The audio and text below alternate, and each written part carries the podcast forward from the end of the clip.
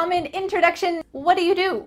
This is asking, what's your job? This is the most common way to ask what someone's job is. What do you do? What do you do? What do you do? A lot of this is linked together, kind of mumbled together, so I want to help you pronounce it in the same way. What do you? What do you?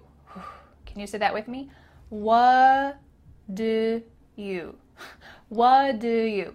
The T in what is cut out and instead it's replaced by the word do, which is linked together. What do you do? Notice my lips aren't really moving much here. What do you do?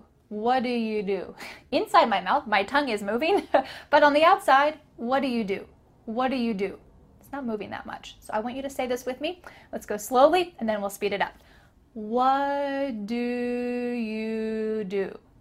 What do you do? What do you do? What do you do? What do you do? What do you do? What do you do? All right, it's your turn. Go ahead. Great work. Let's go to the next one.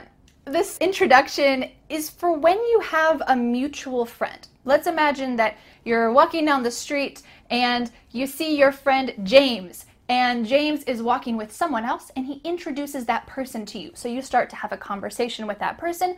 You could ask them, So, how do you know James?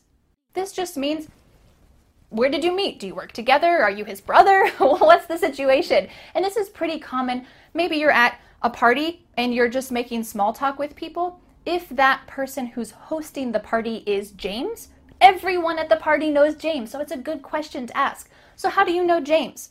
Great. You're just kind of figuring out each other's relationships. Let's pronounce this together. So, it's a good way to introduce a new topic. So, how do you know James?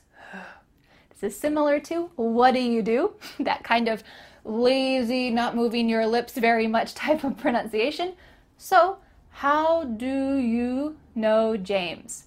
So, how do you know James? How do you know James? Can you say that with me? So, how do you know James? How do you know James? So, how do you know James? I'll say that one more time and then I'm going to pause so that you can say it yourself. So, how do you know James? Go ahead, it's your turn. Great work. Let's go to the next one. In continuing with this same idea, this person who knows James might say, Oh, we used to work together. We used to work together.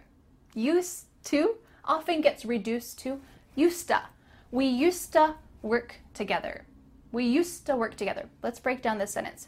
We used to work. This is a lovely word. It has an O, but it sounds like W E R K. Work together. Together. It almost sounds like ta, T A, together. Together. We used to, we used to work together.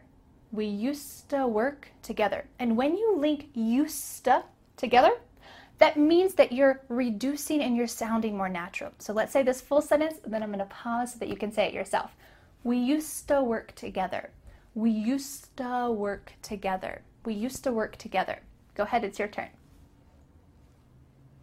Great work.